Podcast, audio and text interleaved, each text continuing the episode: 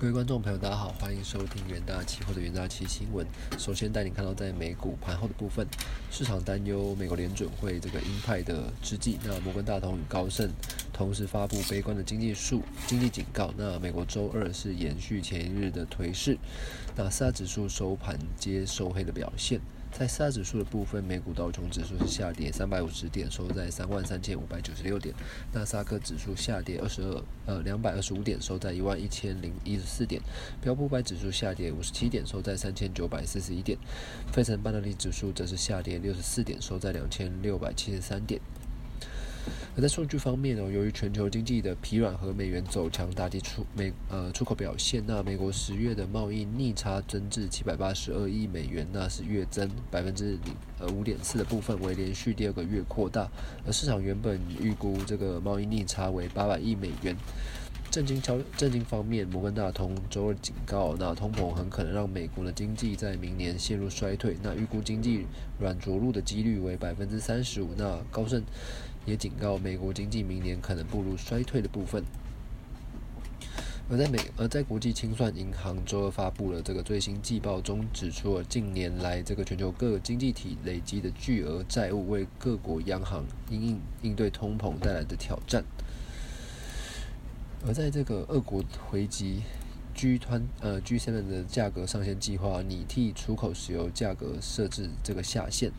呃，根据这个彭博报道，俄罗斯考虑有替其出口到国际市场的石油设定价格下限，以此回应这个其他工业国最新的设定价格上限，但尚未不尚不清楚这个具体的价格水准为何。而根据两名之前的官员透露，啊，莫斯科正在考虑如何设定一个固定的价格下限，可能对本国的这个石油价格固定。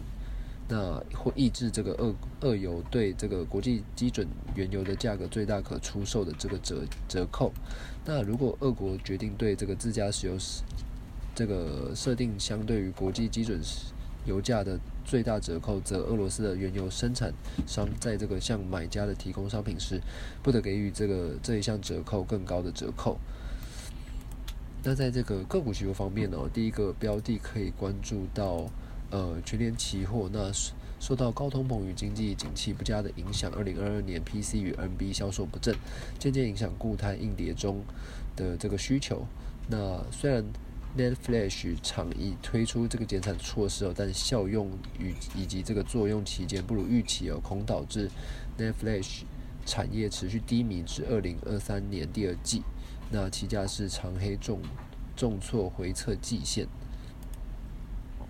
那第二个标的关注到创意期货，那受惠于产量以及委托设计业务带动下，那 SIC 设计服务不受半导体产业景气影响，创意十一月营收达二十五点四二亿元，是月增百分之四点九，年增百分之五十一点七。那预估今年业绩仍有望刷新纪录，且营运成长动能将延续至二零二三年。创意受短期经济波动影响有限，随晶圆产能利用率提升，加上国际企业客制化晶片积极开案，有力推升公司营运动能。那旗下是延时日线持续走升。而第三个标的关注到中租期货，那中租近期宣布旗下新加坡子公司中租金融服务公司完成二点八四亿美元的联合授信案。中租二零二零年于这个新加坡成立中租金融服务公司，主要提供机器设备相关之金融服务。那公司希望将台湾的这个成功经验复制到海外，持续提升营收成长动能。而这个二零二二年全营收及获利有有望同步创高，期价是收红创近期高点。那这今天这呃这个就是本呃今日的这个重点新闻整理，也谢谢各位收听，我们明天远大前新闻再见。